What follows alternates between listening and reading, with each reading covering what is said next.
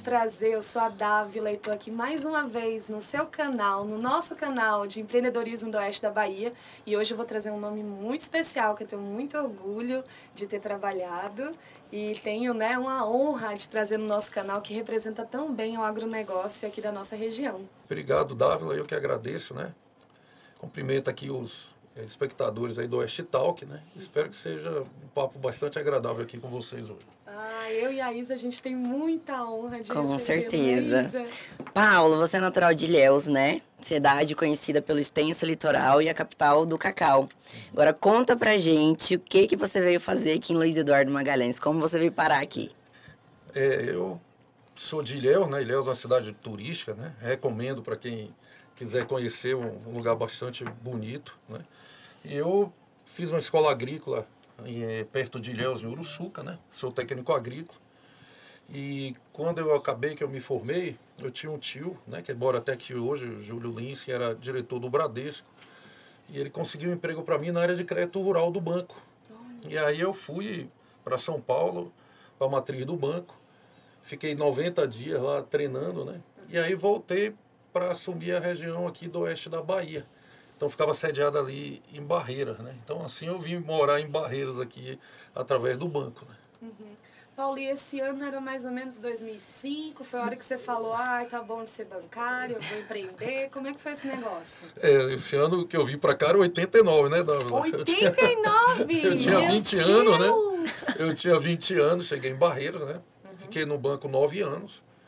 Em 97 eu saí do banco, Passei seis meses na AgroSul, na área financeira, era gerente financeiro, né, que é uma revenda de João Dia aqui da região, né, uma grande empresa também.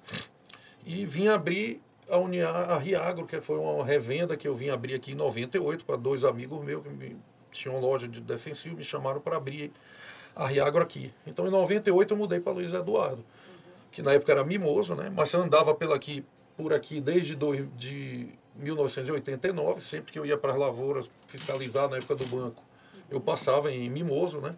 Em 98 eu vim morar, abri uma revenda, fiquei até 2005. Em 2005, final de 2005, eu abri a Uniágua, né? E começou essa história bacana. aí, né? Que foi um marco, né, para a história da Uniagro, que hoje aí, aos seus 16 anos, uhum. seis lojas, indo para a sétima. É como é que foi essa virada de chave para empreender, Paulo? É, Dávila, o, o, na realidade eu é, caí um pouco de paraquedas, assim, né? Não, não tenho tradição na família de, de, de, empreendedorismo, de comércio, né? Mas quando eu fiquei oito anos aí gerenciando a revenda, eu saí e abri a Uniagro muito modesta, né? Eram cinco pessoas, né? Era eu, a Marisa, que trabalhava comigo no financeiro na, na, na Riagro, o Manga Rosa, o Rinaldo, né? Não sei se chegou a conhecer, claro. o Luiz Cláudio, outro agrônomo, Sim. e o Afonso, que está com a gente até hoje, né? Então saímos os cinco, éramos em 12 na, na loja anterior, e ficaram sete, e a gente saiu e abriu a Uniagro para trabalhar com a Agripec, que era uma empresa de genérico do Ceará. Então era uma empresa muito modesta, no fundo de um galpão, né, pouca estrutura, sem dinheiro, sem bandeira, né, era uma bandeira pequena. Para você ter ideia, a Agripec é, vendia para várias outras revendas aqui na cidade que, que tinham as bandeiras maiores, além da Agripec, né? Então a gente era só Agripec, pequenininha, com a Oxiquímica também, que era uma empresa de foliar. E para concorrer assim com empresas mais estruturadas, com bandeiras melhores, era, as pessoas olhavam assim e davam até risada, né? Parecia fadada ao, ao fracasso, né? Sim, que o bacana. Jogo virou uma mesa. Ele sempre vira. Meu Deus! E eu conheço a família e vejo que a Uniagro né, cresceu não só hoje com 80 funcionários, uhum. mas que realmente é uma grande família, né? É, a gente é, não tinha dinheiro, não tinha muita estrutura, mas tinha muito relação, uma relação muito forte com os clientes e com os fornecedores, né? Uhum. Então os clientes gostavam da gente. Você via que os clientes faziam questão de ir lá ajudar Sim. a gente no início, né? Você percebia que o pessoal queria ajudar, né? Às vezes comprava, deixava, ia comprar um pacote maior em outras empresas que tinham as bandeiras melhores, mas sempre deixava uma coisinha para ir comprar com a gente ali, ajudar. né? Sim. Exato. E a gente começou a crescer, demos sorte também de ter aberto no momento que foi uma crise muito grande. Né? Aí você vai dizer, poxa, Paulo, deu sorte de abrir numa crise. Na crise, a, as coisas mudam um pouco. Né? Veio uma crise na época do tratoraço, é, a, a, soja caiu muito o preço, muitos produtores não tiveram condições de honrar o pagamento. Então, eu passei a ser uma revenda, a única revenda sem passado, sem débito, nova no mercado. Né? Uhum. E acabou que as fornecedoras, no caso a Agripec, precisava faturar e começou a faturar muito produto para a gente. Sim. Faltava produto no mercado, a gente tinha. Então, foi criando a ideia de que ah, o Uniago tem produto e chegando Sim. clientes novos e aí a gente foi pegou essa crescente aí, né? No é, final do bacana. primeiro ano arrumamos outro fornecedor, fomos procurados pela Arista na época. E aí começamos a, a crescer, né? Graças a Deus. Né? E antes da gente continuar, para quem está nos, nos ouvindo pelo Spotify, Confere o nosso Instagram também, arroba Talk, e o nosso YouTube também. Nós vamos compartilhar todas as imagens lá. E não se esqueçam de ativar o sininho para vocês não perderem os conteúdos que estão por vir. É muito linda, né? Paulo, por falar em lindo, eu tive a oportunidade de trabalhar quase quatro anos com a Uniagro e eu fui acolhida pela pela família de, de uma forma inacreditável, né? De dentro da casa de vocês, tive a oportunidade de, de fazer uma coisa que eu nunca imaginei. Eu estive lá na sede do Esporte Clube Vitória sendo testemunha de uma das negociações mais emblemáticas. O que, que a Uniagro foi fazer patrocinando um time da Série B na época, mas que tem tantos apaixonados ainda da, da galera do Leão do Vale. Como é que foi isso, Paulo? Dávila, foi mais uma vez, né? As coisas acontecem às vezes muito, sem muita programação, né? Uhum. A gente tinha feito uma campanha né, de valorização do agronegócio, né, que a gente simulou em restaurantes, em, em supermercado, né, onde o cliente chegava no dia do, do produtor uhum. e tinha lá comida sem agro, né? E a pessoa ia lá, abrir a panela vazia, roupa sem agro, a prateleira vazia. Que a gente queria que despertar nas pessoas é, o conhecimento, né? Saber que você é um agronegócio, você não, não se veste, você não come, né? Sim. E aí eu tenho um amigo aqui, o Tota, né? Que você conhece, o Tota é de Salvador e amigo do, da diretoria do Vitória. Sim. E o Tota agendou essa reunião. Ó, oh, tem um amigo meu, é torcedor do Vitória também, fanático, né? Eu assistia jogo do Vitória na rádio, no rádio, quando era criança, né? E eu fui lá, você acompanhou a visita, né? Uhum. E na visita ao Vitória surgiu a conversa do patrocínio. Eu comecei a conversar com a Bioquim, com o Lucien, que é diretor da Bioquim, que é um parceiro nosso italiano. E aí consegui viabilizar rapidamente, né, por Zap, um patrocínio da Uniagro e da Bioquim para o Vitória, né? Que seria uma forma da gente levar o agronegócio para os grandes centros, né? Onde o agronegócio apanha tanto, na maioria das vezes, por desinformação. Você lembra até da repercussão na própria página do Vitória, quando anunciou o patrocínio, as pessoas emitindo comentários horríveis sobre o agronegócio, totalmente absurdos, né?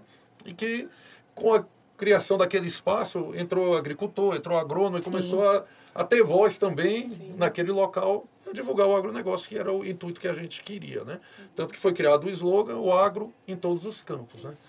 É, então... Eu tenho muito orgulho de ter ajudado esse slogan aí a acontecer. E foi uma campanha onde todo mundo vestiu essa camisa.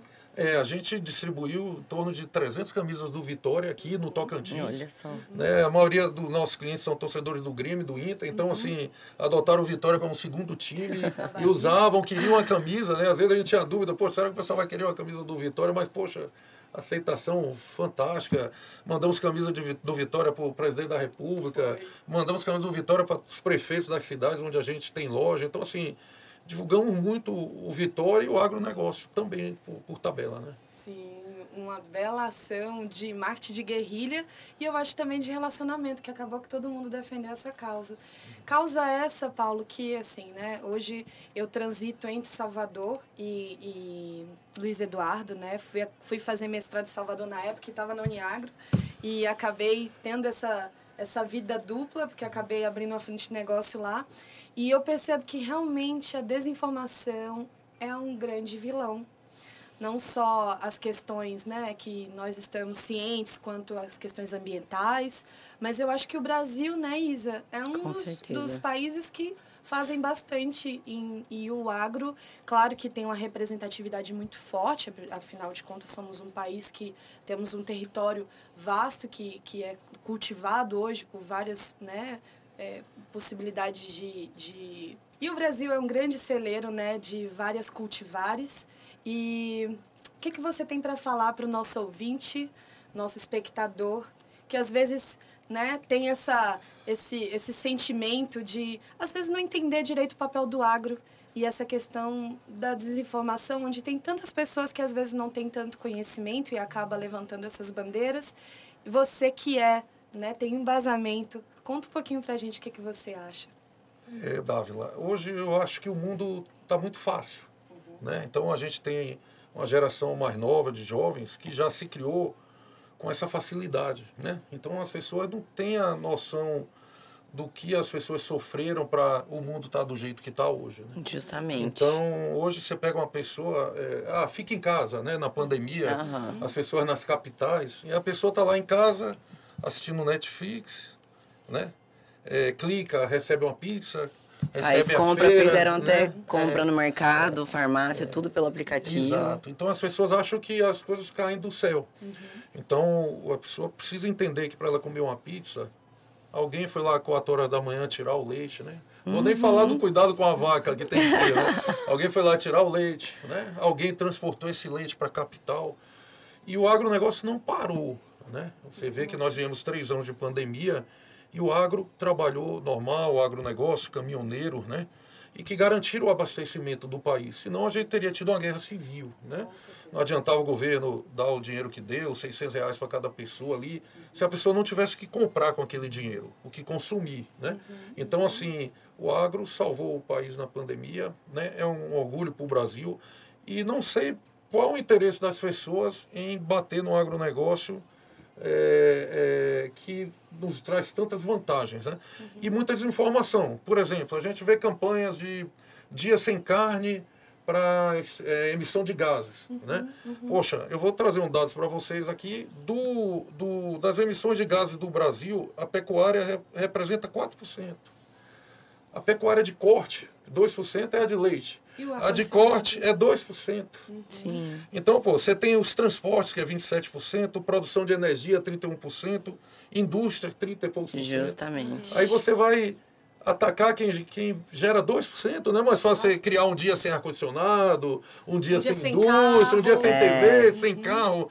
Então as pessoas vão atrás de um vilão que não é o vilão. Uhum. O Brasil é pouquíssimo responsável pela emissão de gás no mundo. Os países industrializados são muito piores, China, a Europa, né?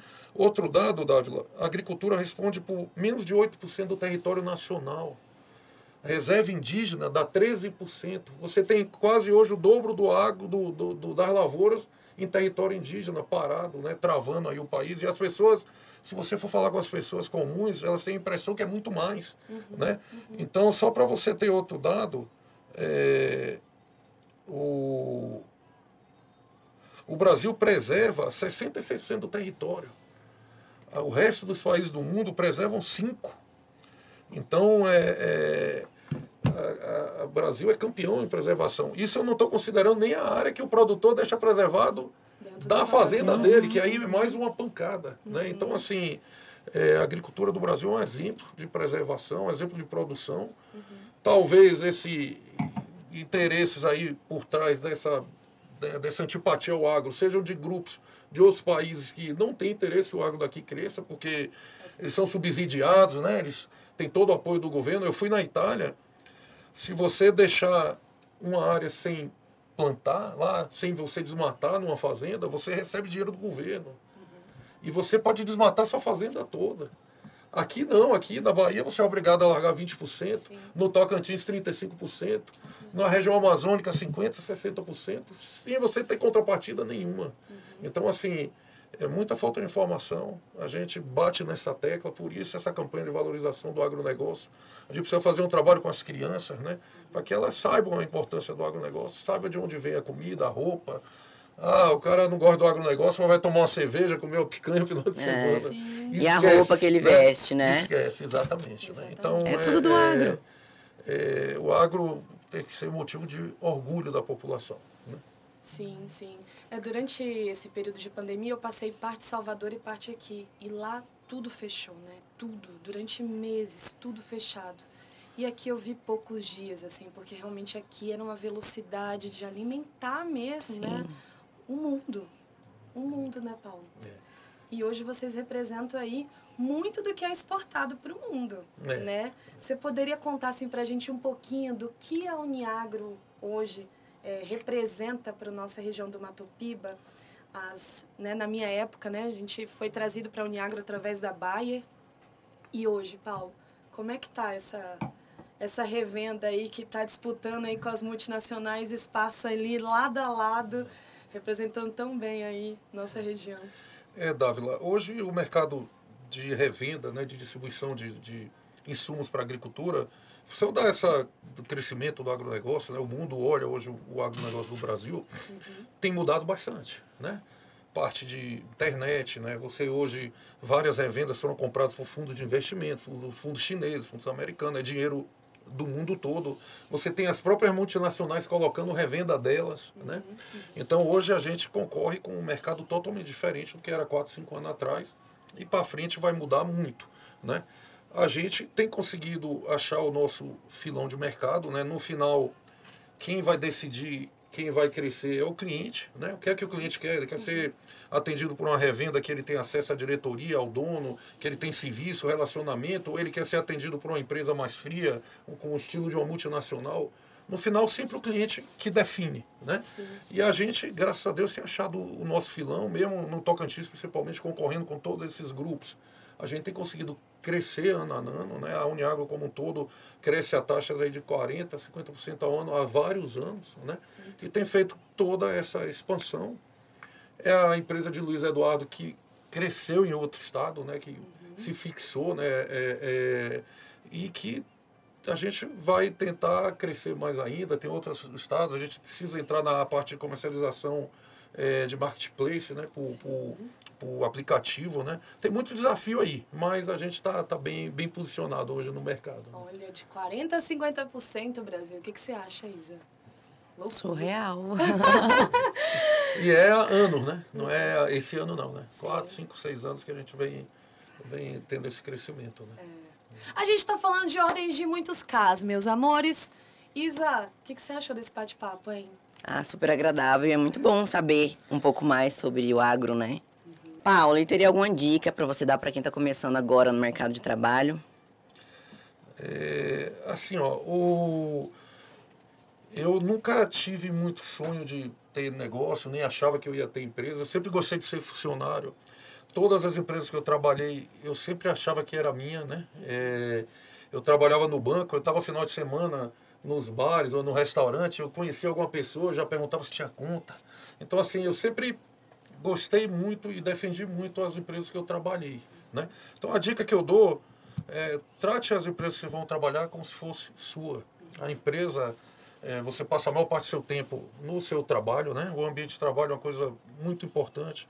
Procure aprender e vista a camisa, né? Eu vejo as pessoas hoje é, muito preocupadas em, em coisas novas e Sim. até empresas grandes esquecendo de fazer o básico, né? Então, faça o feijão com arroz bem feito, certo? Você é, tem alguns pilares que eu gosto muito, né? Que é o trabalho, honestidade e humildade, né? Você com isso aqui, você já tem meio caminho andado para ser bem sucedido em qualquer área que você vai, vai trabalhar. Rapaz, de bancário a um dos nomes mais importantes da, do agro do Matopiba. Paulo, que honra que nós temos de recebê-lo aqui hoje. É, gostaria de dizer para quem está nos ouvindo que nós temos essa, esse intuito de levar ainda mais informação para o agro e também para quem está empreendendo, né?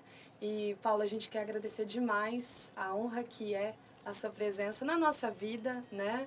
Eu sou muito grata por ter, ter feito parte e estar tá com você, assim, de mãos dadas nesse caminho da informação, né?